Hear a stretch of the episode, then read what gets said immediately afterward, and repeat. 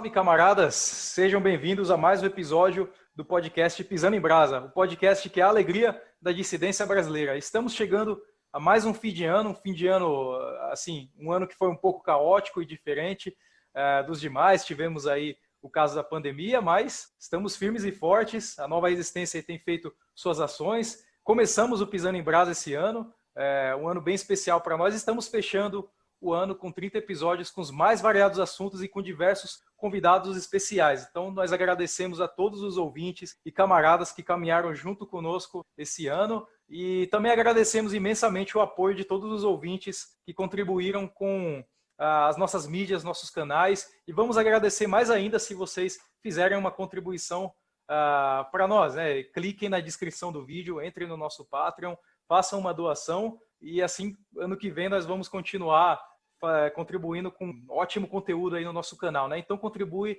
com a nossa caixinha de Natal, que ano que vem voltaremos melhores ainda. É, e hoje, para encerrar o ano com chave de ouro, temos um convidado especialíssimo. Hoje vamos é, fazendo mais uma entrevista ah, no Pisando em Brasa. Já entrevistamos antes o professor André Martim, entrevistamos o Andrei Kochetov e hoje vamos entrevistar o grande professor Alexander Dugin, que é o responsável pelo desenvolvimento da quarta teoria política, da teoria do mundo multipolar e de outras ideias que são influência fundamental para a nova resistência.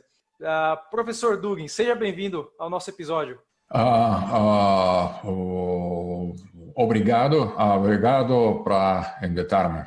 professor, gostaria de falar um pouco sobre você mesmo. quem é o professor Alexander Dugin para nosso público brasileiro que ainda não conhece muito bem? Ah, é, é, difícil de, de, eh, eh, de, de falar ah, de mim. Ah, posso falar de minhas ideias, Meli. Para mim, isso, isso seja mais importante que de falar de mim mesmo. Ok, ótimo. Então, vamos lá, né? E vou apresentar também os nossos participantes da nossa roda de conversa de hoje, que vão aí participar da entrevista com o professor Dugin. Temos aqui conosco Rafael Machado, líder da Nova Resistência, advogado e editor do blog Legio Vitrix. Seja bem-vindo, camarada. Salve, Nogueira. É, um salve aí para os outros participantes, um salve para o nosso público, é, para o professor Alexander Dugin, que tem sido é, nosso amigo, meu amigo também, já há um bom número de anos. É, não só um professor para nós, como um grande camarada. E é uma honra estar participando desse episódio, né? Participando mais uma vez do, do programa e estar tá podendo conversar com uma figura que é uma grande influência para nós e que acreditamos que tem bastante coisa a ensinar para uh, os nossos ouvintes, né? ideias interessantes para transmitir, coisas que vão fortalecer e enriquecer é, o pensamento dissidente no Brasil, as nossas lutas, os nossos, os nossos interesses, né? Então é isso aí, um salve, muito obrigado é, e vamos lá. Seja bem-vindo, camarada. E também temos aqui o professor convidado Alex Sugamosto. Alex Sugamosto é doutorando em Ciências das Religiões, é professor de Filosofia e também é um pesquisador da Escola Tradicionalista. Seja bem-vindo, camarada. Olá, saudações a todos. É uma satisfação estar aqui, uma honra poder podendo conversar hoje com o professor Alexander Dugin. É, então espero que a gente possa aproveitar esse episódio da melhor forma possível para poder compreender um pouco mais sobre a quarta política e os seus desdobramentos também no nosso país. Seja bem-vindo. E para fechar a nossa roda de conversa hoje, temos também professor convidado Uriel Araújo. Uriel Araújo é doutorando em antropologia e também pesquisador de assuntos russos, né, como o nacionalismo russo e o conflito ucraniano. Seja bem-vindo. É, obrigado aí, Nogueira. Para mim é uma, é uma honra aí poder participar hoje com, com vocês aí, com o professor é, Alexander Dugin, né? Então, é, boa noite a todos, né? Dobro večer, Alexander Gilevich Dugin. E estamos aí para conversar um pouco aí sobre assuntos aí de alta relevância. Maravilha. E encerrando, né? Eu, Nogueira Souza, o seu apresentador que esteve com, convosco aí durante o ano, apresentando a alegria da dissidência brasileira. Então vamos lá. É, vamos começar aí com uma pergunta para o professor Du, que é a seguinte: quando falamos da quarta teoria política, aqui no Brasil, as pessoas uh, desconfiam um pouco, porque acham que é a quarta teoria política é, é, é apenas para russos, que a quarta teoria política seria uma manifestação teórica dos interesses e ambições geopolíticas da Rússia.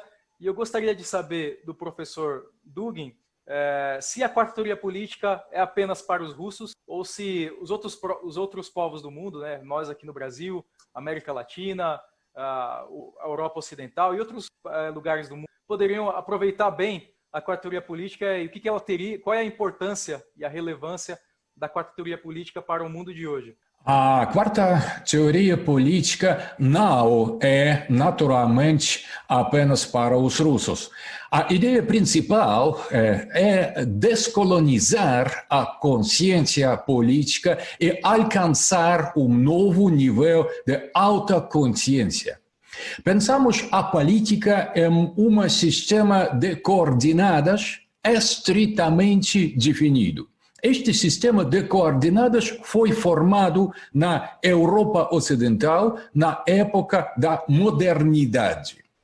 É como uma mancha histórica e geográfica. A peculiaridade desta política é a rejeição da toda verticalidade do platonismo e sua ideia transcendental e da teleologia, teleologia de Aristóteles. Esta política foi baseada no nominalismo, no materialismo, no atomismo. Esta política moderna não tem dimensão espiritual. A política que não tem nenhum propósito ontológico. No mundo do, do, da tradição, tudo é feito da cima para baixo, como em platonismo, o do centro para a periferia, como no aristotelismo. No mundo moderno, tudo é feito de baixo para cima e da periferia para o centro. Esta visão é reanimação de dois antigos ensinamentos de Demócrito e de Epicuro. Tal teologia política, de acordo com Carl Schmitt, é radicalmente distinta da Idade Média europeia e de civilizações não europeias. Esta compreensão da política se desenvolveu pela primeira vez nos países protestantes. Depois se espalhou a todas as outras nações como a colonização e ocidentalização, este materialismo político foi além da Europa e se espalhou a toda a humanidade. Nos últimos 200 anos, a modernidade política europeia assumiu três formas principais: liberalismo, socialismo e nacionalismo ou fascismo. Todas eles são modernos e todos eles são europeus.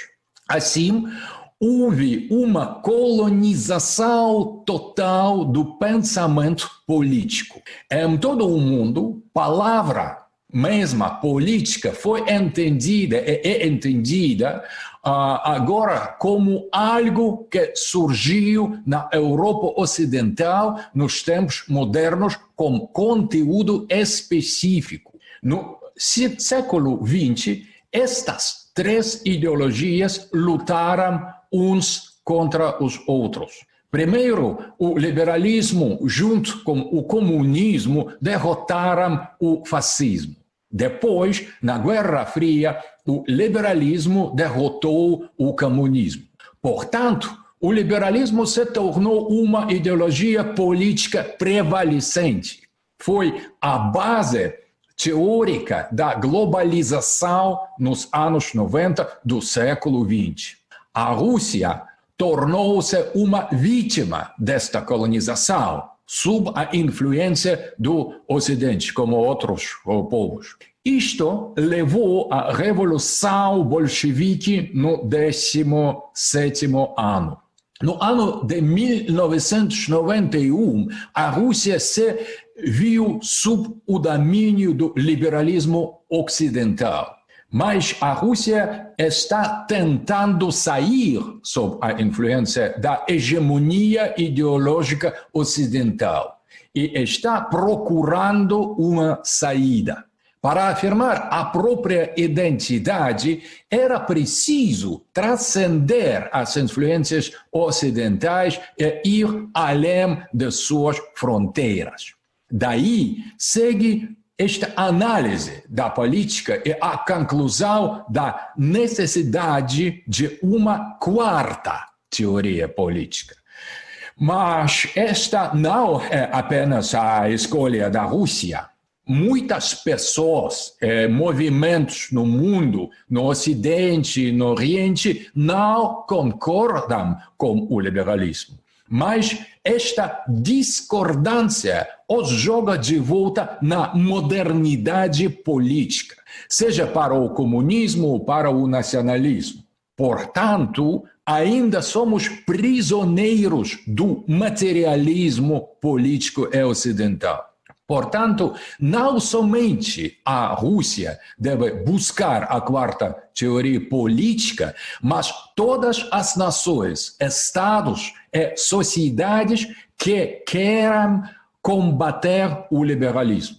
Para derrotar o liberalismo, devemos ir além da colonização da uh, nossa consciência para o Brasil, é, mais amplamente para a América Latina, a quarta teoria política é altamente relevante. Não é só, não é, não, não é feita só para uh, os russos. Muito obrigado, professor. Muito interessante. Alex, gostaria de fazer uma, a próxima pergunta, professor? Sim. É, seguindo nisso que o senhor disse a respeito da, da quarta teoria política em outras regiões do mundo, é, a gente sabe que o, o, senhor gosta muito do Brasil, é, já esteve no Brasil e gosta muito da música brasileira também. É, e aí eu pergunto, é, o, o que, que chama a atenção especialmente no Brasil, a sua atenção em relação ao Brasil, né? Quais são os pontos que chamam mais atenção em termos de cultura no Brasil? E quais são as relações do Brasil com a Rússia, né? No que, que Brasil e Rússia se parecem? Porque às vezes as pessoas podem pensar que são países muito distantes, de histórias diferentes, mas eu gostaria de saber se esses países têm algo em comum e, e o que, quais seriam esses pontos em, é, de concordância. Obrigado, oh, obrigado. Para ser honesto, para ser honesto, não sei porque gosto tanto do Brasil. Estou fascinado com a, a, língua portuguesa, com o discurso em si português, português uh, é como a música, música para, uh, para mim. A música brasileira, bossa nova, música popular brasileira e outros uh, gêneros, e é minha, é minha opinião o ápice da cultura musical mundial.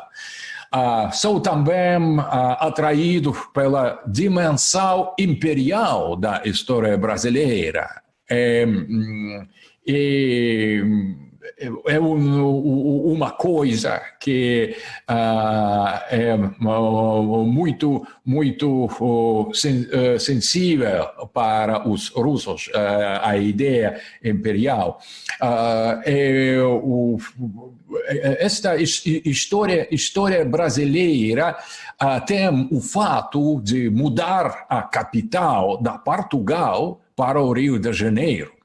Uh, é o, o, o, uh, a coisa única em América Latina. as versões da teoria escatológica do Quinto Império em relação ao Brasil hum, são extremamente também interessantes. A revolta tradicionalista do contestado, do Canudas, também é fantástica. Glauber Rachat uh, expressou estas tendências muito sutilmente em seu filme Deus e o Diabo na Terra uh, do Sol. Uh, vejo no, no Brasil um enigma, um sinal, sinal, sinal vago vago de um futuro paradoxal. O destino do novo século da América Latina está, de alguma forma, ligado ao Brasil. Mas não posso dizer uh, com mais precisão, precisão para falar sobre o logos brasileiro tem que haver uma linguagem conceitual especial que, que, não, que não, não tem. É, professor Dugin, é, antes de eu fazer a minha pergunta, primeiro é reiterar aqui a minha satisfação em estar poder, podendo participar hoje dessa conversa com o senhor. Só comentando aí sobre a sua resposta, né, eu queria ressaltar também para os ouvintes que o, o professor Dugin tem um conhecimento profundo sobre o Brasil em outras oportunidades, eu já escutei o professor Alexandre Dugin falando sobre o sebastianismo, sobre Antônio Conselheiro, sobre uma série de elementos da história brasileira que muitos brasileiros não conhecem. Aí a, a pergunta que eu gostaria de fazer é que o senhor acabou de falar da, da ideia de um logos brasileiro, né? E geralmente o, o senhor é lembrado como geopolítico, né? Mas é, eu sei que a sociologia e a antropologia tem um papel muito importante no, no seu pensamento, né? E alguns daqueles textos do, dos ensaios lá da, da, quarta teoria política, o senhor é, cita ali, né, Levi-Strauss, Franz Boas, a crítica ao, pro, ao, progresso de Bateson, né, a ideia de dádiva do é, né, ensaio sobre a dádiva. Então, é, a teoria antropológica, os temas antropológicos têm importância muito grande aí para o seu pensamento, né? E me parece que a sua ideia de logos, né, logos de cada povo, dialoga com aquela ideia do, do Geist, né, do, do Franz Boas, né, que vem do, do pensamento alemão e tal. E assim, uma crítica que seria a crítica mais previsível, né, da, da antropologia social contemporânea, né, do, do pensamento mais pós-moderno, é a acusação de essencialismo, né? Nós temos uma tendência hoje nas ciências sociais, nas ciências humanas, de desconstrução, né? Então, a ideia de cultura não é questionada, a ideia de, de povo, de etnia, de tribo, né?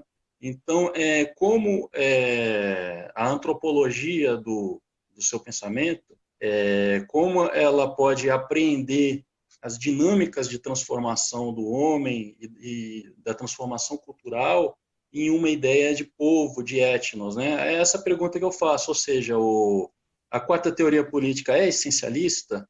como ela lida com o processo de transformação histórica. Obrigado uh, uh, essa pergunta. A antropologia da quarta teoria política é baseada em Heidegger, na doutrina de uh, Dasein. Uh, não é essencialismo Uh, porque Heidegger não, não era essencialista, é existencialista. O, uh, nessa, uh, essa, essa doutrina, o homem é uma existência aberta, uma presença pensante colocada em uma determinada área. No centro do homem está o abismo, o homem pode se tornar qualquer coisa, já que é absolutamente livre. Ainda mais precisamente, o homem é pura liberdade. Isto é o que faz dele o que ele é. Em certo sentido, tudo é nada. Portanto, o homem deve, antes de tudo, criar a si mesmo. Ele não é dado adquirido. Ele, o homem, o homem é uma tarefa, um alvo, um objetivo. Mas aqui a abordagem não simplesmente, simples, simplesmente a negação da essência, como no relativismo, relativismo liberal, nominalismo e anti-essencialismo, mas a abordagem, a, a ideia da essência aberta. É aceito entender a essência como uma lei lógica da identidade. A é igual a A.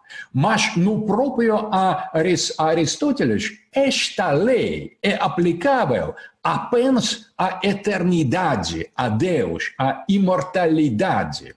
Tudo, tudo na natureza, na vida, é dialético. Portanto, a essência do homem não é igual a si mesmo.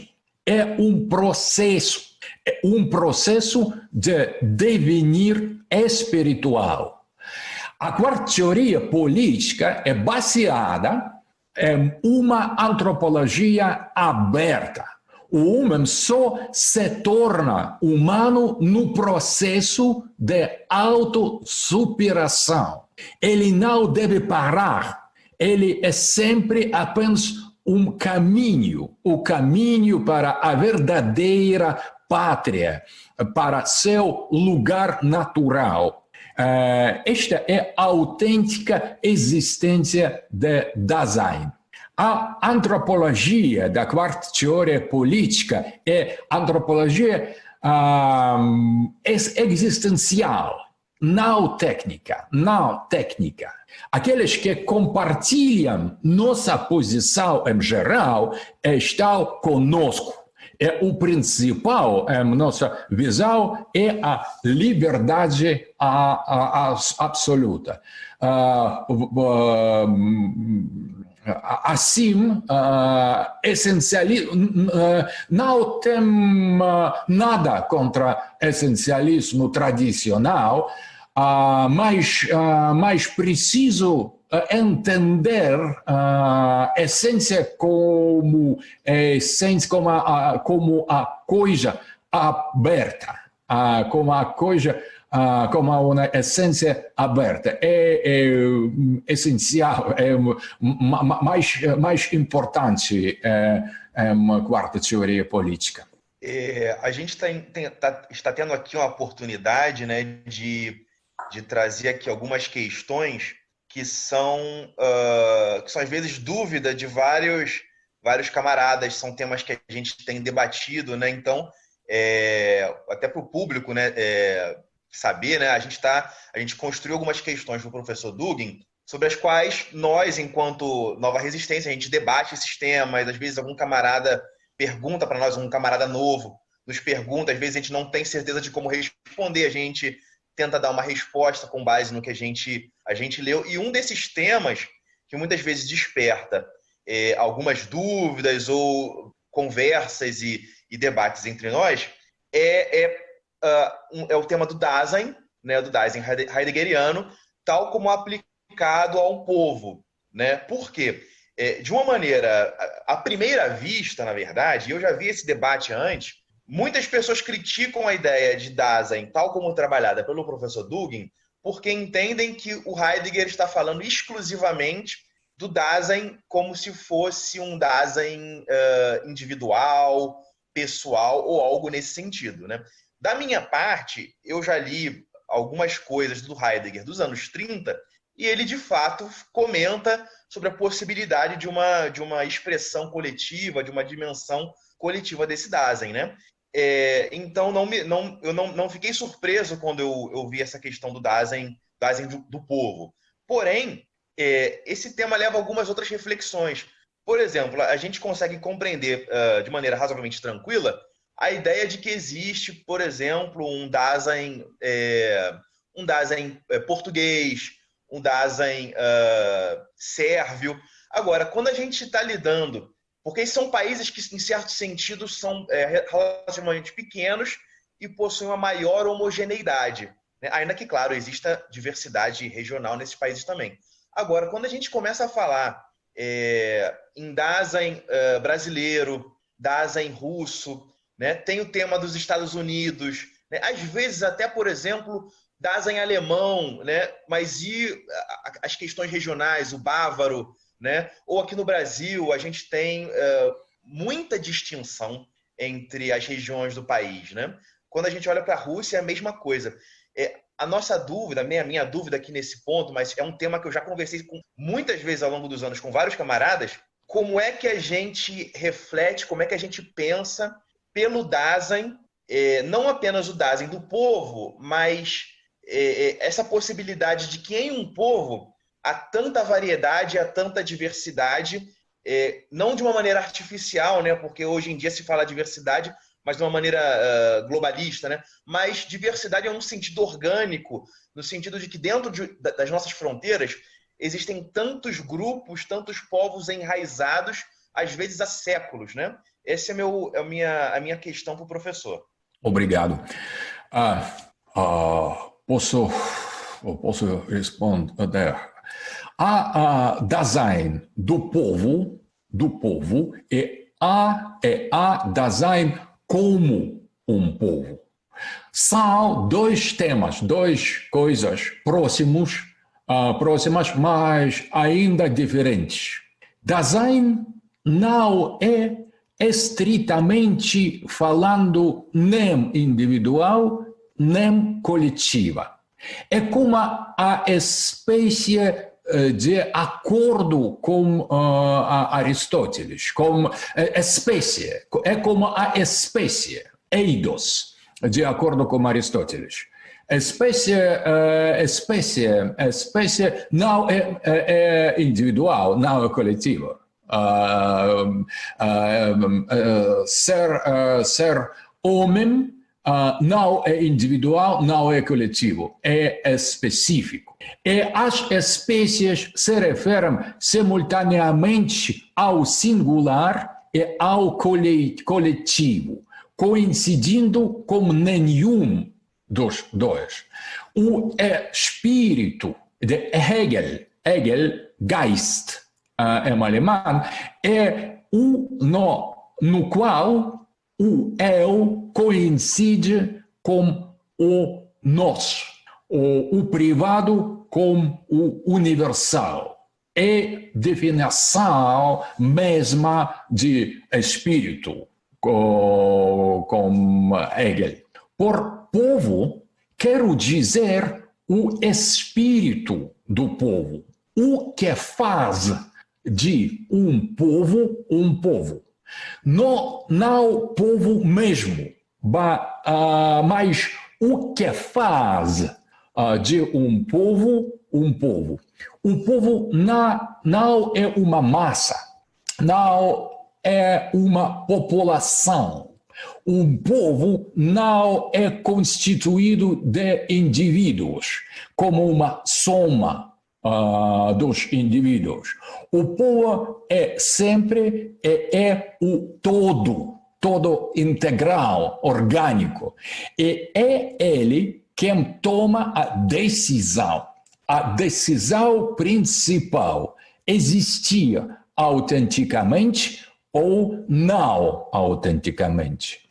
Se as pessoas tomam uma decisão de existir autenticamente, elas ativam seu espírito de uh, devenir, uh, o devenir uh, povo. Se eles escolhem o contrário, uh, existir não autenticamente, são possuídos por Dasman, em alemão, por a, a, a inteligência artificial. A existência autêntica só é possível em um povo livre.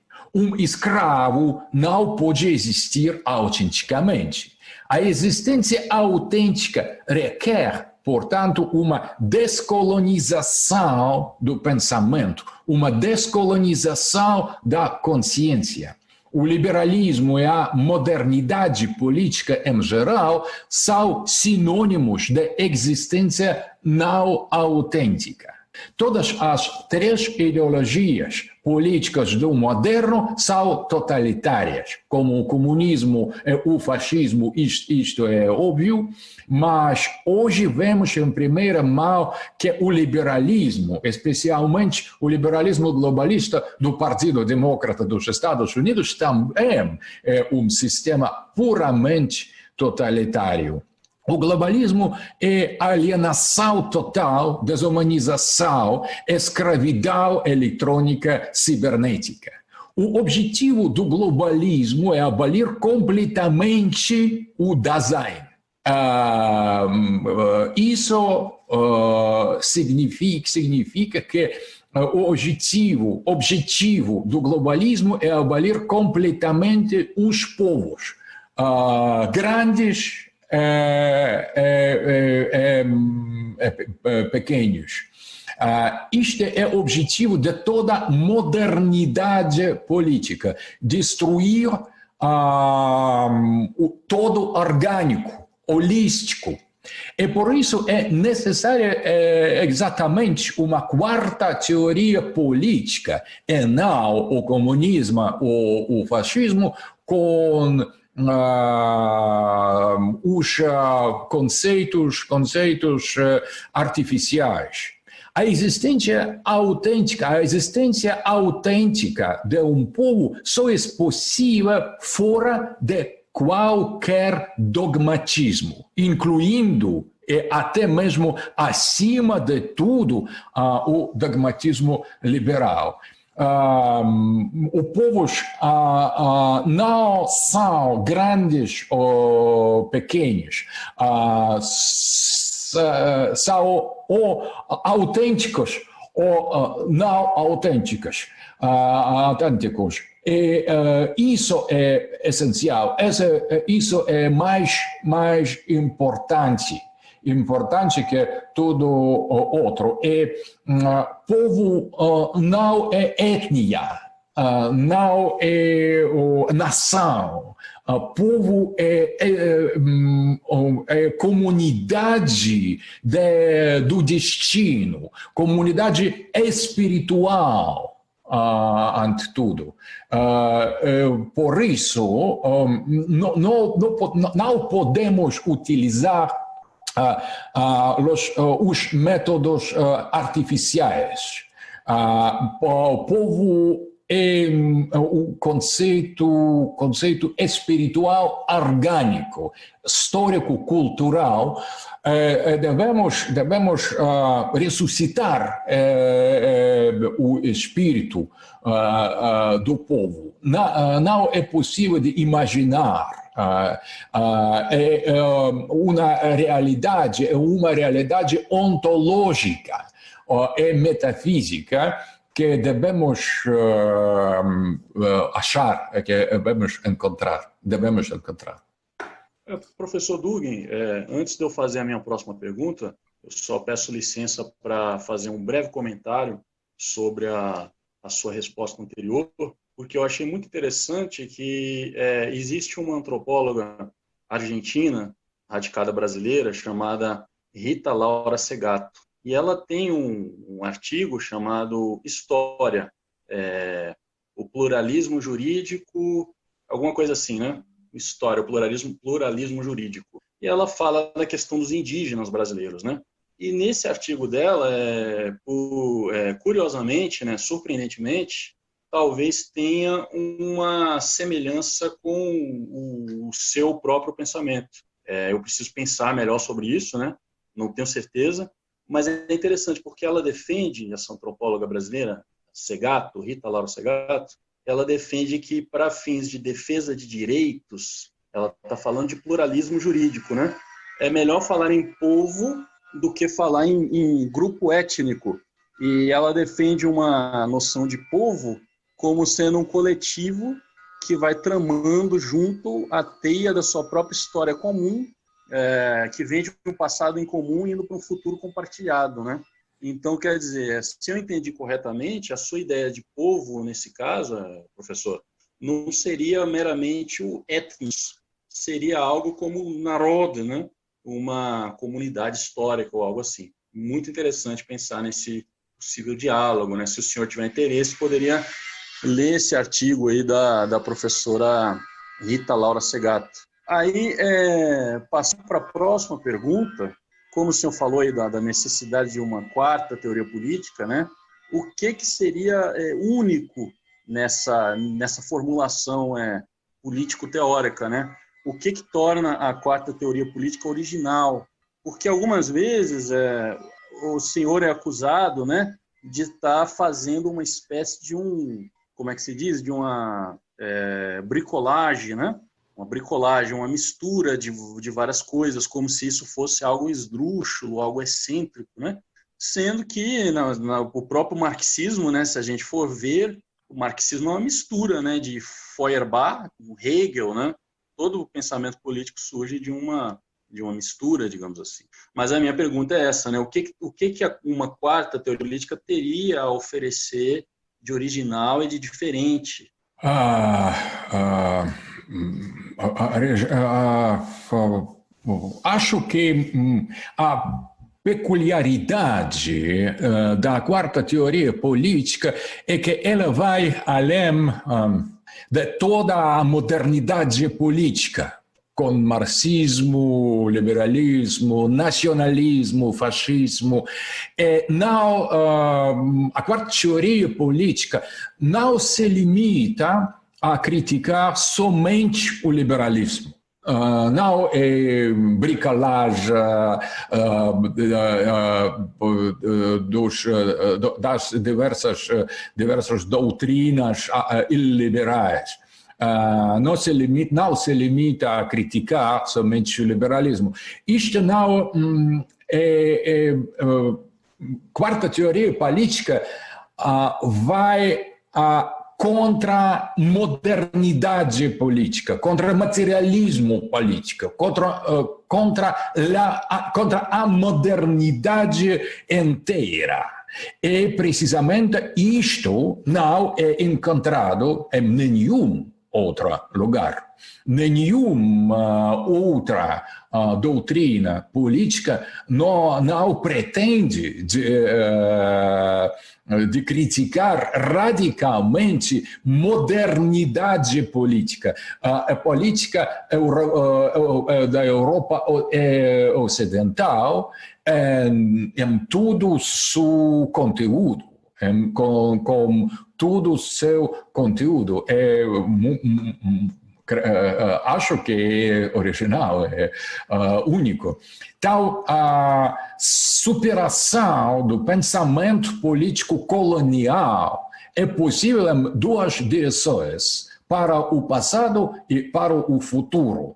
Podemos contar com o tradicionalismo, fazendo um, um retorno à Idade Média e Antiguidade, Daí os projetos de Berdyaev da nova Idade Média e uh, mais interessantes uh, também da nova Antiguidade. El, el, uh, o retorno à antiguidade clássica, pré-moderna, não só a Idade Média, mas a antiguidade clássica, com sua, uh, sua ideia, uh, com, uh, isso, isso, é o original. questa, essa, essa ideia de, de, del retorno, del, do retorno à antiguidade, il projeto da nova antiguidade. Entretanto, também ah, é possível essa superação do pensamento político colonial moderno ah, através é possível através de um passo à frente, através da radicalização do pós-moderno. Porque pós-moderno liberal de esquerda é, é, é moderno, é sempre, sempre hum, a coisa moderna. É superação, ou radicalizar absolutamente pós-modernismo pode, pode Uh, pode abrir uh, outros caminhos de superação desse, de, de, de, desse, desse etno, etnocentrismo ocidental. Essa combina, esta combinação do arcaico e do ultramoderno ou, ou, ou postmoderno radical é única, é exclusivo para a quarta teoria uh, política. Mas não, uh, não, não, não quero, não, não quero, não quero dizer que é uma teoria, a quarta teoria política é, é, é, ideologia orgânica. Tem muitos muitos fontes, muitas raiz, raízes, radix, roots. Uh, é, uh, estou de, acordo, de, de, acordo, estou de acordo que há muitos, muitos, um, muitos fontes que, um, que estão, estão em centro da quarta teoria política, mas não é bricolagem, não é combinação. É um, uma visão, visão crítica, visão pluralística, mas tem alguns princípios muito, muito concretos e fortes. Professor Dugin, esse tema da. O senhor mencionou do, da, da quarta teoria política e a relação da quarta teoria política com a modernidade. Esse tema tem sido, hoje em dia, né, os jornalistas agora até estão discutindo também, na, tá na mídia, né, por conta de diversas movimentações políticas é, no mundo, de figuras como Steve Bannon, por exemplo, e, e assim por diante. Então, é, agora é, é, uma nova moda aqui no Brasil, todo mundo, de uma hora para outra, virou especialista né, em tradicionalismo, na escola tradicionalista. E, inclusive, tem um rapaz, é, é, o Benjamin Teitelbaum, né, que escreveu um livro, War for Eternity, um livro que tem eu já li, tem muitos erros, inclusive coisas que dá a impressão que ele nem leu a obra dos autores tradicionalistas, nem a sua. É, então, assim, hoje em dia todo mundo é, opina sobre esse assunto. E o senhor tem uma longa caminhada, é, uma longa história de leitura desses autores, né? Inclusive desde lá do círculo Yuzinski e outros também momentos que o senhor teve contato é, e falou sobre os autores da escola tradicionalista, é, mais marcadamente o René Guénon e o Júlio Zévola. É, aí eu, a minha pergunta é sobre, especificamente sobre o Júlio Zévola, é, é, qual é o papel, portanto, do Júlio Zévola nessa composição da quarta teoria política? E como que nós podemos conciliar uma visão é, da doutrina das doutrinas evolianas com as lutas por justiça social, as lutas revolucionárias da América Latina, por exemplo, como que essas coisas aparentemente tão desconexas, né? Como que essas coisas se encaixam dentro do corpo da teoria política? Obrigado. É, Júlio Évola é muito importante como portador de um tradicionalismo ofensivo. Ele não se detém apenas em afirmar que o moderno é maligno e perverso. Ele chama para lutar contra isso até a última gota de sangue. Esta é uma posição ativa uh, de um homem completo. O que Evola uh, mais valorizava era a liberdade de, uh, que o homem é chamado a realizar em seu eu superior, com seu eu superior. Eh, todas as tentativas dos liberais ou comunistas de alcançar a liberdade por métodos externos levam apenas a uma nova forma de escravidão. Evola também criticou a terceira via. É por isso que ele é o precursor precisamente da quarta teoria política, não da terceira via. Extremamente importante é sua crítica ao nacionalismo como um fenômeno burguês.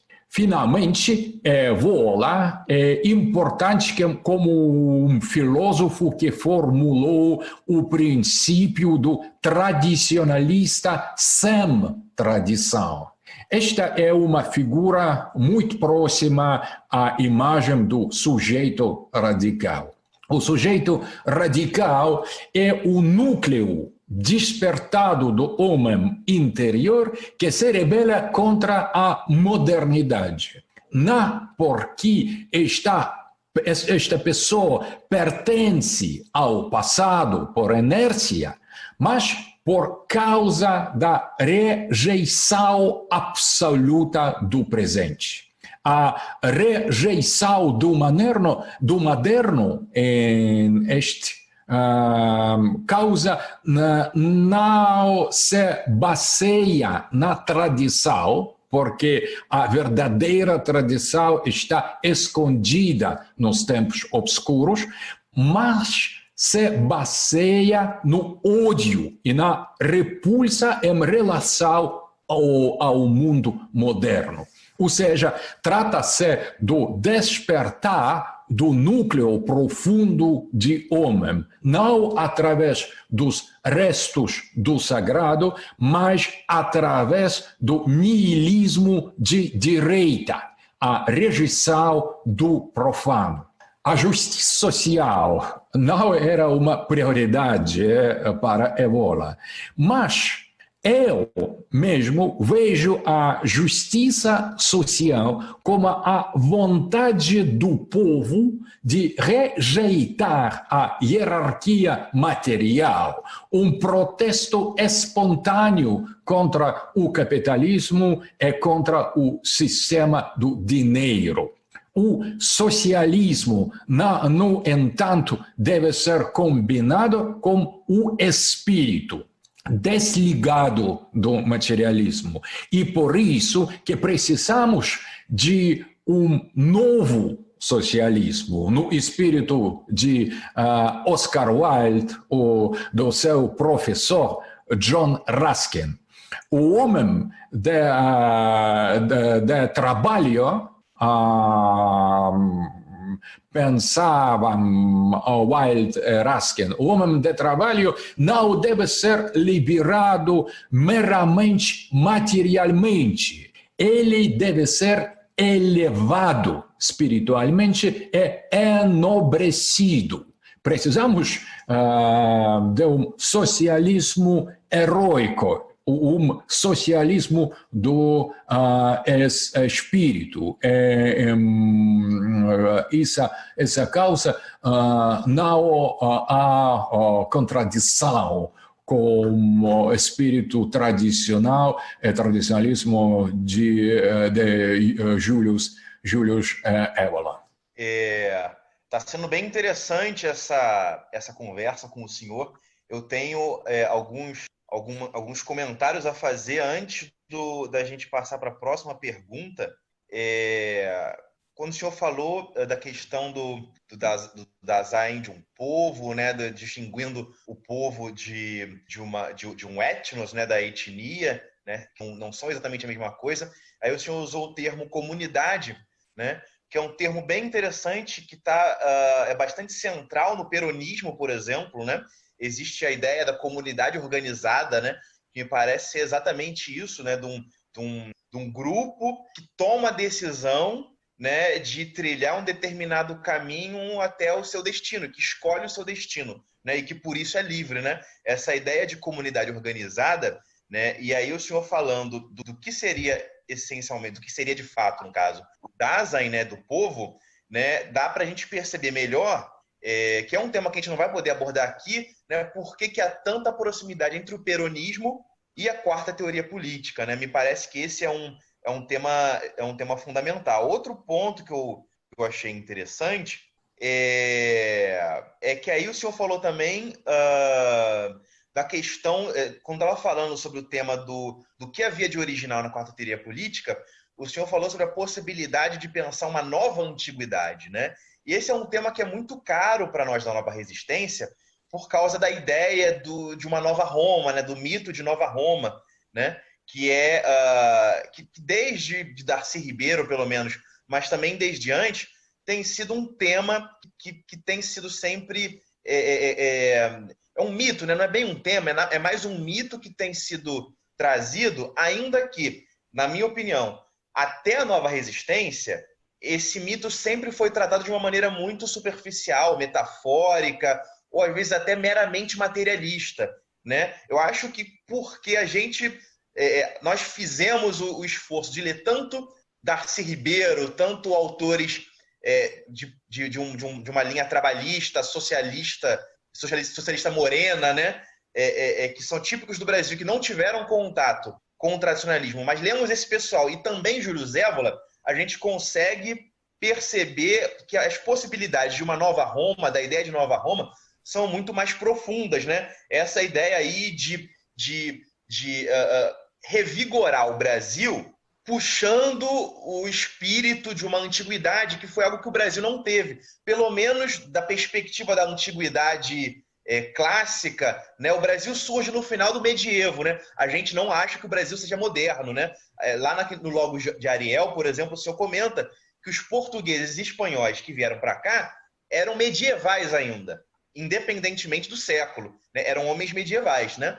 Mas é, esse é um, um, ponto que eu comentei. Outro ponto interessante é, da outra possibilidade original da, da quarta teoria política, que é a ideia de, de radicalizar no, na outra direção, né? E aí traz à mente a ideia do cavalgar o tigre também do Júlio Zévola, né? É, aí já é não mais o tigre da modernidade, mas é o tigre da pós-modernidade, né? É, mas aí eu vou entrar, e essa ideia do tigre da pós-modernidade, né? E aí o tigre da pós-modernidade já é um tigre trans, trans trans-tigre, né? Já é um, um tigre cibernético, cyberpunk, né? É, aí entra num tema que é o que eu de fato queria entrar, da minha pergunta, que é o da tecnologia. Né? Por quê? É, eu vou explicar bem uh, por que, que eu estou querendo entrar nesse tema. É, o tema da tecnologia é um tema central no século XX. Né? Então, você tem Martin Heidegger falando sobre esse tema, Ernest Junger, é, o próprio irmão do Ernest Junger, né, o Friedrich Georg Junger, é, e aí tem outros autores, tipo o, Jacques Ellul, né, falando mais sobre televisão e sociedade de consumo. O Guy Debord também aborda mais ou menos esse tema. É, então, é, existe uma forte crítica da tecnologia, que é importante, eu esqueci também do Oswald Spengler. Né? É, agora, a gente está em uma situação paradoxal. Por quê?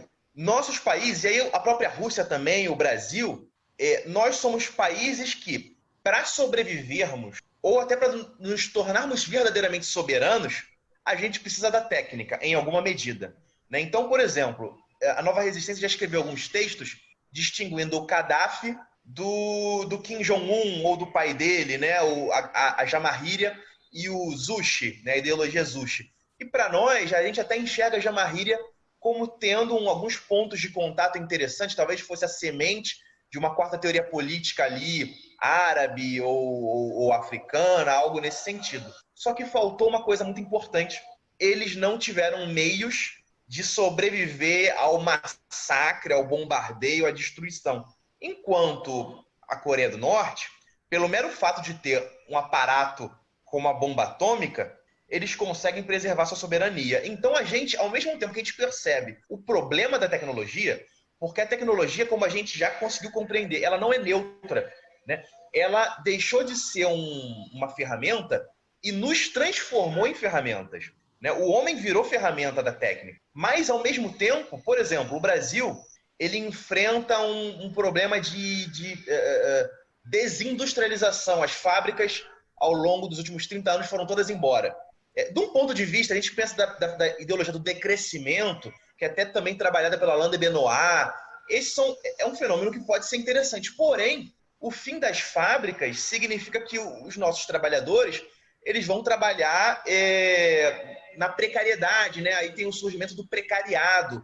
Né? As fábricas, o proletariado desaparece e é substituído por entregadores de é, é, iFood, né? Uber, essas coisas, né? É quase uma nova escravidão. Então, é, e aí, do ponto de vista é, militar, existe também essa, essa, essa, essa questão de é, é, a gente não crê que a essência da tecnologia é neutra e a gente compreende que a tecnologia talvez tenha ido longe demais, né? A gente está é, pensando aí em clonagem, células-tronco, transhumanismo, mas se a gente fosse no caminho é, diametralmente oposto, né, do anarcoprimitivismo, né, e aí, por exemplo, tem, tem autores aí que são caros a nós também, tipo aquele é, professor americano, o, o Theodor Kaczynski, né, que realizou certas certas ações eh, problemáticas, mas né, em alguma medida compreensíveis por lá.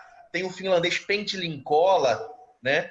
Que é, diz que basicamente tudo dos últimos 150 anos tem que ser destruído. A gente está num. como se fosse entre a cruz e a espada, né? Nesse, nesse problema da tecnologia. É, eu acho, eu, eu, gostaria que o senhor comentasse um pouco sobre essa, essa, essa, esse problema da necessidade dos povos oprimidos pelo globalismo é, que nós temos em relação à tecnologia para conseguirmos não, não, não sermos genocidados, né? Como aconteceu com os iraquianos, líbios, etc. Mas é, é, é, é, que isso apresenta um problema também. Com, é, é, como se fosse uma linha bem fine, fina, bem tênue, né? uma navalha que a gente tem que trilhar. Né? Eu queria que o senhor falasse um pouco sobre esse tema. Um, acho que uh, entre a quarta teoria política e peronismo, uh, Argentina, Uh, há muitos muitos aspectos com, em comum um, comum uh, e, um, Alberto Buela o professor uh, da Argentina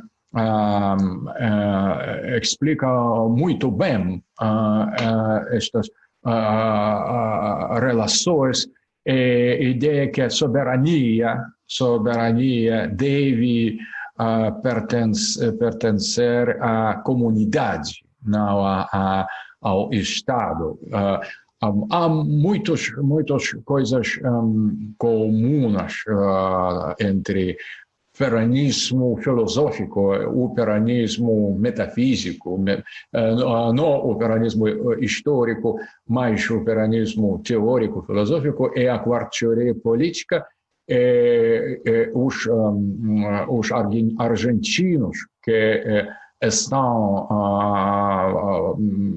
para a quarta teoria política são mais o peronistas. Peronistas de direita ou de esquerda, mas sempre peronistas. Ah, falando falando sobre a, técnica. Ah, ah, preciso, preciso compreender que o problema da técnica não é um problema técnico. Há problema, ah, o problema da técnica não em si mesma ah, é um problema técnico. A técnica é a relação do sujeito com o objeto. E assim resume esta relação, torna-se sua encarnação. Se perdermos uh, a dimensão subjacente do sujeito que garante sua liberdade absoluta, construímos para nós uh, mesmos um ídolo, ídolo externo a ser adorado.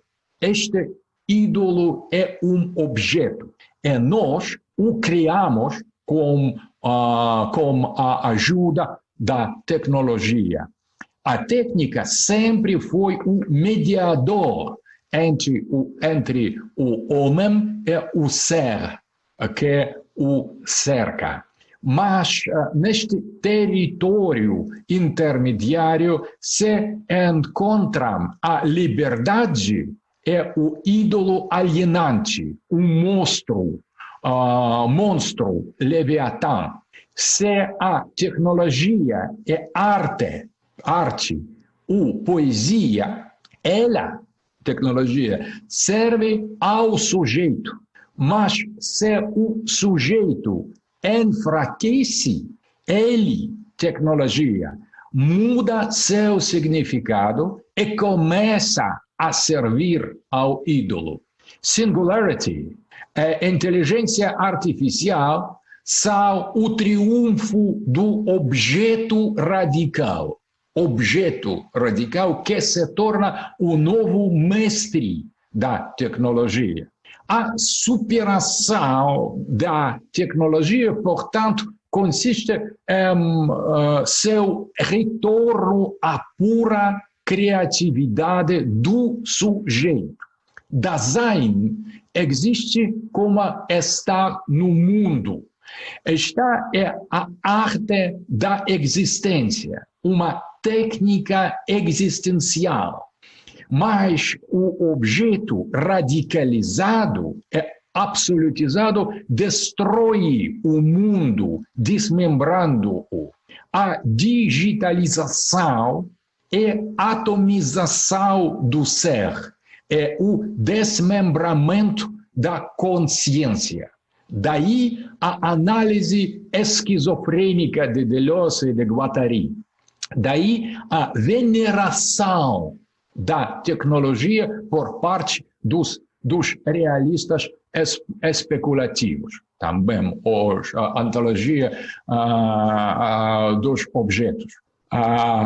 A técnica leva direta, diretamente ao pós-humanismo como um limite para a alienação do homem de seu grau interior. A objetivo da verdadeira revolução é destruir a relação puramente técnica com a tecnologia e devolver este problema para onde ele pertence, para o campo da metafísica e da ontologia. Mas acho também que para uh, não, não devemos uh, de, olvidar a uh, tecnologia, lutar contra a tecnologia em si mesma é inútil, inútil. Uh, porque uh, o problema não está não, não é não é técnica é, uh, sem resolver el, o, o problema metafísica não po, po, podemos fazer nada com técnica. Técnica, uh, é, é, o problema de, uh, uh, da técnica não é o problema técnico. Eu acho, inclusive, que esse talvez seja um dos principais problemas é, ali do. Como, a gente, como eu comentei, do, do, do professor americano Kaczynski, que tem aquela obra A Sociedade Industrial e Seu Futuro. Ali me parece que ele acredita que para solucionar o problema uh, da técnica, da tecnologia, basta destruir toda a tecnologia. Sem, é, não existe essa, essa questão do, da metafísica. O que me parece que aconteceria é o seguinte: se você destrói toda a tecnologia, pode passar uma geração, a geração seguinte vai começar o mesmo, a, o mesmo, a mesmo deslize, a mesma decadência em direção à, à acumulação técnica, né? às vezes até mais rápido, porque já passamos por isso antes. Então, me parece que a questão seja uma de, de é, é, é pensar metafisicamente a técnica para poder tentar construir uma nova relação com ela, devolvendo ela ao, talvez ao seu lugar. Né? Me, é, me recordo aqui que os iranianos eles, eles se propuseram esse problema, né? Ali o é, Ali Shariati, é, o, o Ahmad, Ahmad Fardid, se não me engano, que foram filósofos da, da Revolução Iraniana, né, que, que se propuseram a pensar, estavam também desse, diante desse problema, porque tinham que importar o maquinário ocidental, mas importar o maquinário ocidental sem importar o, o ocidentalismo, né? eles chamavam de ocidentose, né? a ideia de uma, de uma infecção ocidental. É, e aí eu, eu faço, antes de passar para a próxima, próxima questão, que eu acho que é o camarada Nogueira quem vai fazer, um breve, um, um breve, uma breve pergunta, um breve comentário, ainda no tema do, da questão do, da relação do homem com o meio, né, com a técnica e com o mundo. É, eu, eu, eu, vi que o Alain de Benoit lançou há pouco tempo atrás, eu acho que foi um livro, é, ou foi um vídeo, uma conferência, acho que foi uma conferência, na verdade, em que ele comenta é, é, que nós não temos, é, que os animais não possuem direitos, nós possuímos deveres em relação a eles. Ou seja, é, nesse tema, uh, uh, junto desse tema da tecnologia, vem também o tema da natureza, né? Meio ambiente, ambientalismo, ecologismo, natureza. É, e aí, muito brevemente, eu gostaria que só o senhor fizesse um breve comentário sobre é, qual é o lugar é, da natureza, uh, dos animais, nesse, nessa, na quarta teoria política. Se é essa, essa questão de que eles não são objetos, meros objetos, mas também não são homens, porque se eles fossem sujeitos, né, você cai no, nos desvios do, do, do ecologismo que a gente conhece hoje, né, Greta Thunberg e os veganistas radicais, etc. Mas no século XIX, ou até pouco tempo atrás, era como se fosse apenas matéria, né? No direito ocidental, pelo menos, um animal e, um, e uma cadeira possuíam o mesmo, possuíam o mesmo status, né? É, brevemente sobre essa questão da natureza, é, o que, que a quarta teoria política oferece em termos de reflexão?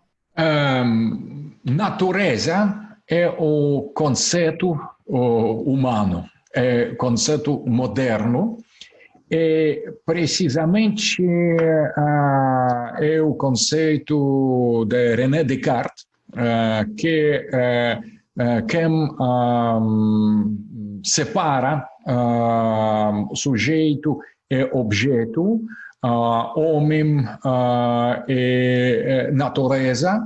O homem é, é, racional, e objetos ou animais na, não são racionais.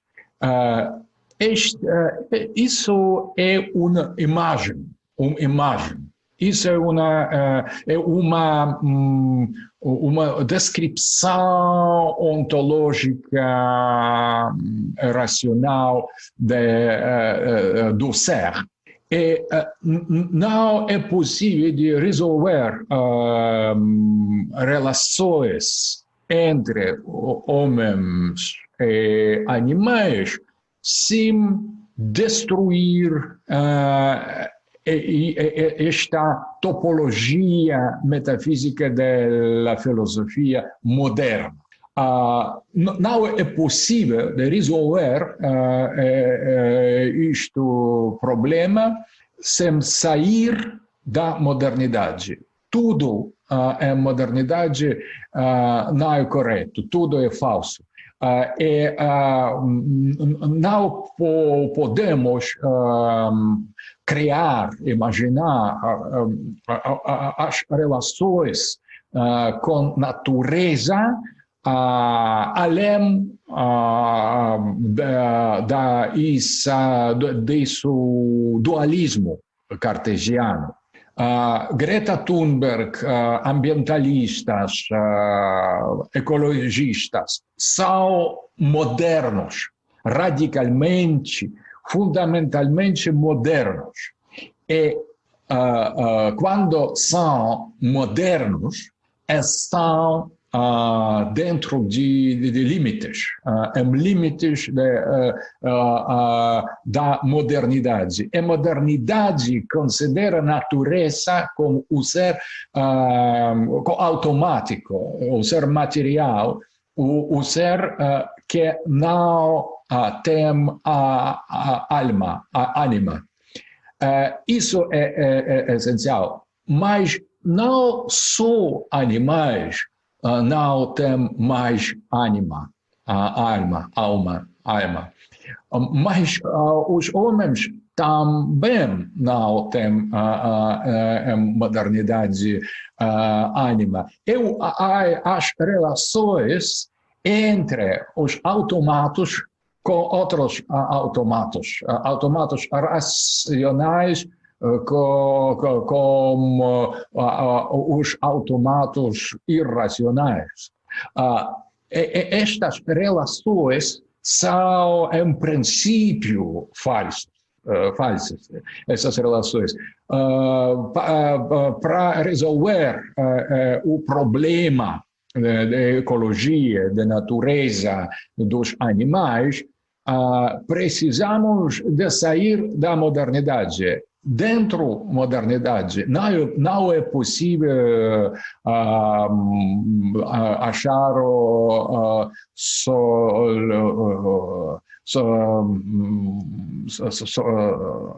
solução, solução resolução destes problemas. Professor, eu gostaria de fazer uma pergunta para o senhor a respeito da nomaquia. Nós tivemos a oportunidade de ler as suas lições sobre a nomaquia, os logoi, logos de Cibele, logos de Apolo, logos de Dionísio, e isso abriu algumas perspectivas interessantes sobre é, é, o espírito das sociedades, como elas se organizam, se estruturam. Né? Ah, eu gostaria que o senhor apresentasse brevemente o, do que, que se trata a nomaquia. E eu também já vi em outra ocasião o senhor comentar sobre o Logos de Ariel para as sociedades latino-americanas. O senhor poderia é, explicar brevemente do que, que, se trata esse Logos de Ariel e a anomaquia para o nosso público brasileiro? Oh, oh, obrigado. A nomaquia consiste uh, de 24 volumes. É difícil falar brevemente sobre isso. A ideia básica é que além uh, dos uh, dois princípios Apolônio e Dionisiaco na cultura, civilização, filosofia, arte e vida em geral, há um terceiro princípio, que eu chamo o Logos de Cibele. De.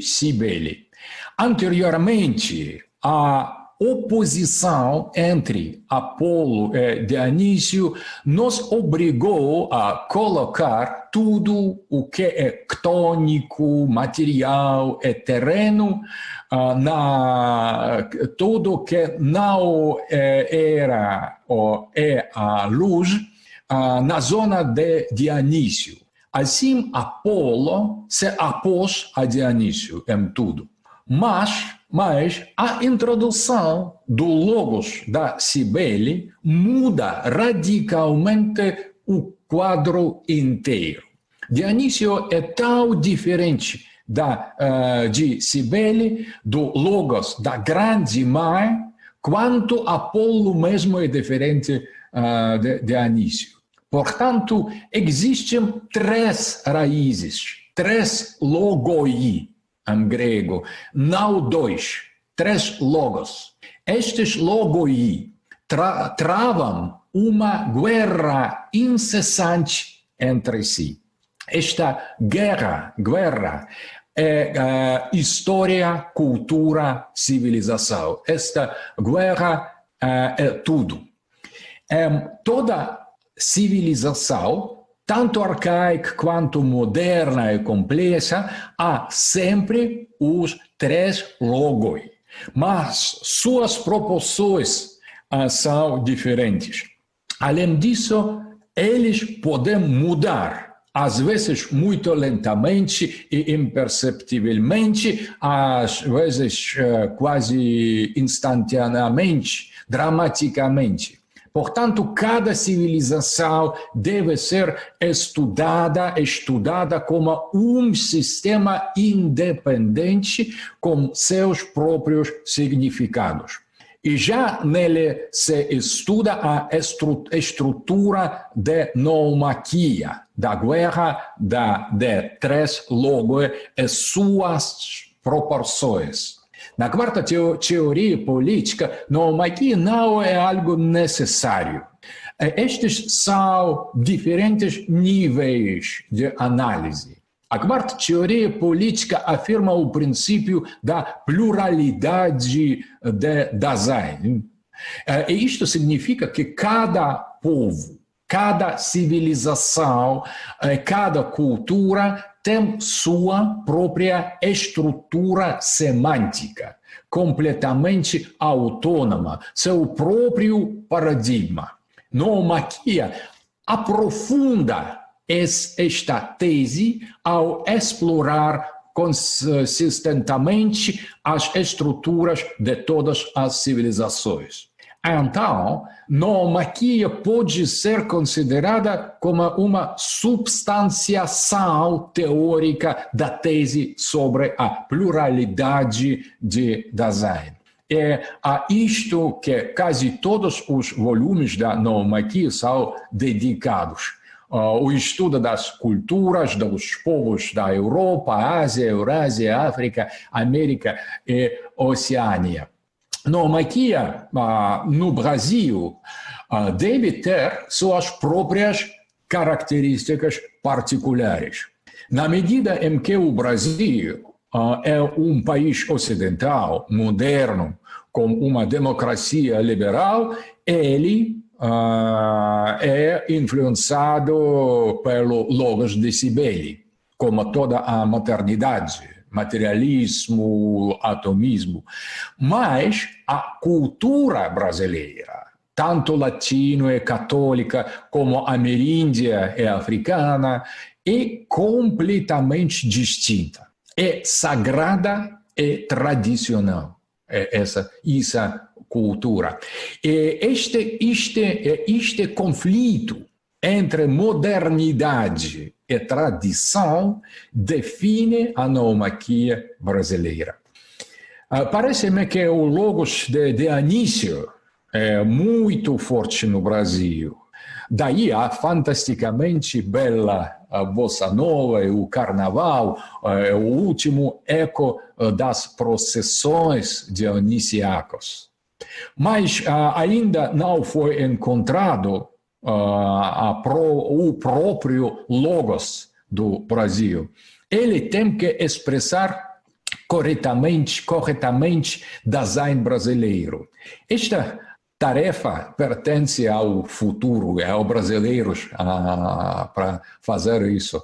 E de volta, uh, de volta a onde começamos, a descolonização, descolonização da consciência política é um, um pré-requisito absolutamente necessário para fazer isso, para uh, encontrar, uh, expressar, expressar corretamente design brasileiro encontrar ou imaginar, imaginar logos do Brasil logos de Ariel, logos de, de un angelo uh, livre, livre, totalmente livre. Brasil, a pátria de Dioniso. muito bom, muito interessante. Obrigado pela resposta, professor. E não posso deixar de notar também, o professor comentou brevemente sobre a bossa nova e nós ficamos muito admirados é, pelo seu conhecimento também da, da cultura brasileira. O senhor comentou sobre algumas coisas que muitos brasileiros, inclusive, ignoram e que não valorizam, né? Comentou sobre a Guerra de Canudos, Contestado, Glauber Rocha, e nós ficamos muito admirados, né? E, assim, muitos camaradas é, pediram isso, e eu gostaria de saber é, do senhor, é, você sendo um fã de Bossa Nova também, qual é a sua canção favorita de Bossa Nova? Quero, quero muitas, muitas uh, canções de bossa nova, de Jobim, uh, de uh, Chico de Buarque, Chico Holanda, de Holanda, Buarque de Holanda, Chico Buarque de Holanda, e muitos outros, outros. quero muitos, não, não, não, não posso... Um, não é possível para mim de, eh, de escolher eh, uma canção ou outra. E a, vezes a vezes quero quero tocar a guitarra uh, para uh, para cantar can, bossa, bossa, bossa, bossas novas bossa novas eh, mas como amateur amatores um, estilo não profissional. Mas acho que também a música popular brasileira, arte brasileira, maneira de, de pensar, a maneira de pensar brasileira, língua brasileira, tudo isso me encanta. Não pode ser uh, escolher uh, a canção melhor canção porque um, tem, tá, tá, muito, tá, tem muitas canções preferidas. Não pode escolher uma canção. Muito obrigado, professor. Vamos fazer então uma rodada de encerramento. Gostaria de que os camaradas dessem aí algumas palavras finais sobre a conversa, conversa fantástica.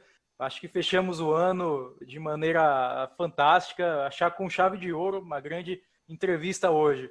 Uh, Uriel, uh, gostaria de dar suas palavras finais? Opa, Nogueira, eu agradeço mais uma vez a oportunidade de participar dessa conversa excepcional. Agradeço a todos aí os presentes, agradeço ao, professor Dugin, é, como dizem os russos, é Balshoi Spasiba, Balshoi Spasiba, e não, foi tanta coisa que foi falada que não, não me ocorre agora o, é, algo a se destacar. Né? O que me chamou a atenção, como eu, eu sou da área, foi as possibilidades de diálogo com a antropologia contemporânea. Né? Talvez numa, numa, numa próxima ocasião, caso ela ocorra, né, seria interessante conversar com o professor sobre o pensamento de Viveiros de Castro, que também parece que que o professor tem alguma familiaridade, né? Então é, é isso, eu, eu me despeço aí agradecendo a, a oportunidade aí dessa conversa e um forte abraço a todos. Muito obrigado, Uriel. Ótima participação. É, Alex, gostaria de deixar suas palavras finais? Sim, agradecer imensamente ao professor Dugin pela disposição é, de participar hoje desse programa, conversar com a gente. Da disposição em falar em português também, que muito nos alegra é, ver assim um, um filósofo russo é, conversando na nossa própria língua. Isso é muito muito interessante, muito bom para a gente também.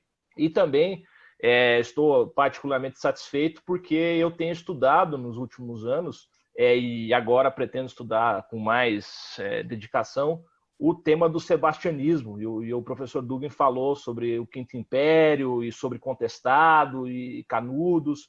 É, tem sido o tema das minhas pesquisas acadêmicas, juntamente com é, o pensamento da escola tradicionalista, o René Guénon, o Eliade também. Nós promovemos aqui no Brasil uma jornada de estudos sobre o Mircea Eliade. Então, é, é, é, muito, foi muito produtiva essa conversa, justamente porque temos todos, essa, todos esses interesses em comum e isso é muito enriquecedor para todos nós. Então, agradecer mais uma vez ao professor Dugin, ao Nogueira também, pela, pela possibilidade de participar aqui do programa. Muito obrigado, Alex. Ótima participação também. E, camarada Machado, palavras finais? É, novamente, eu agradeço a, a, a participação. É, agradeço muito o professor Dugin por ter poder, por poder participar aqui conosco, conversar conosco.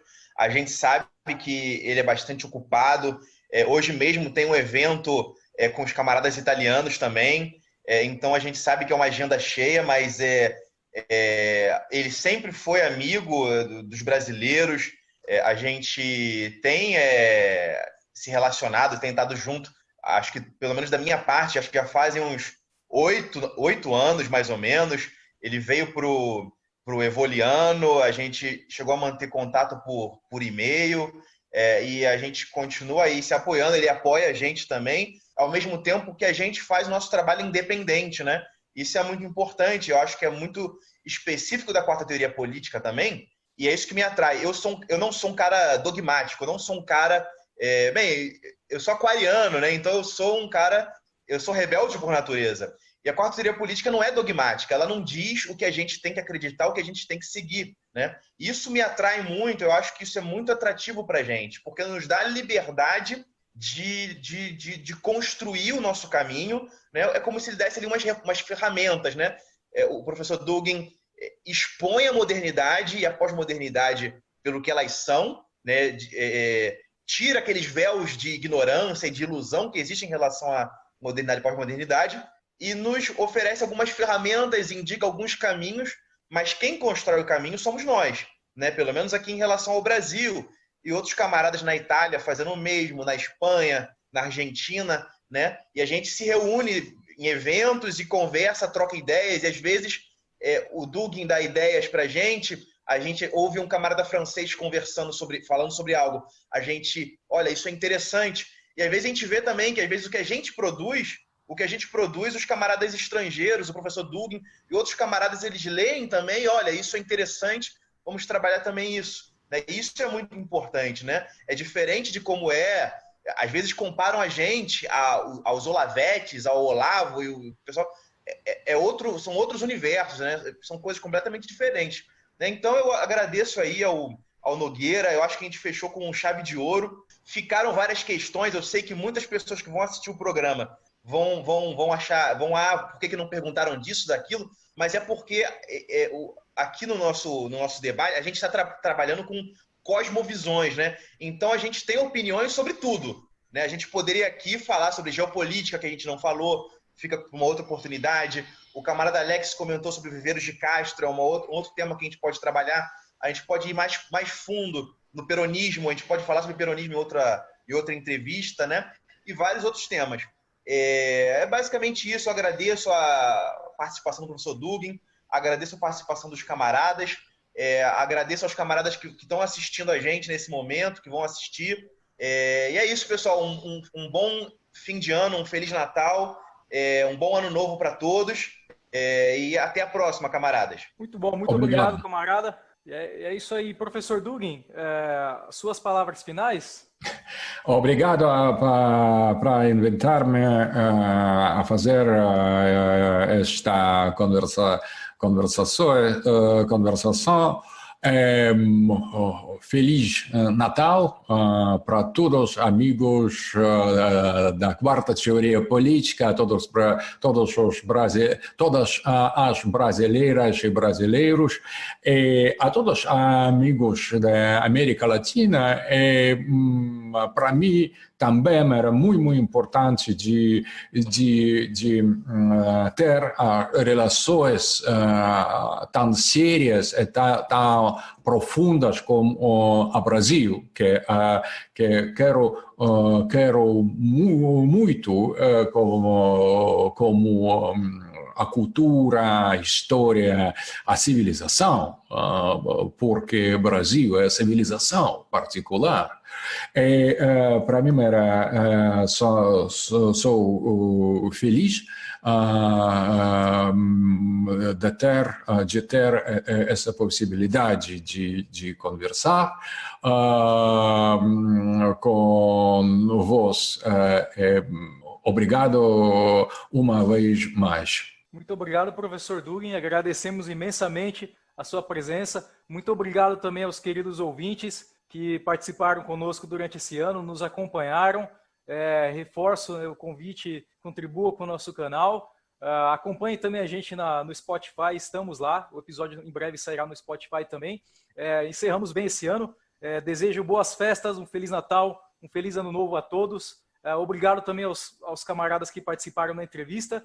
E esse foi o Pisando em Brasa, o podcast que é a alegria da dissidência brasileira. E voltamos no ano que vem né? Vamos sair de férias aí durante algum tempo, mas voltaremos no ano que vem é, a todo gás e fazendo ótimo conteúdo uh, aí no nosso canal. Muito obrigado a todos, até a próxima.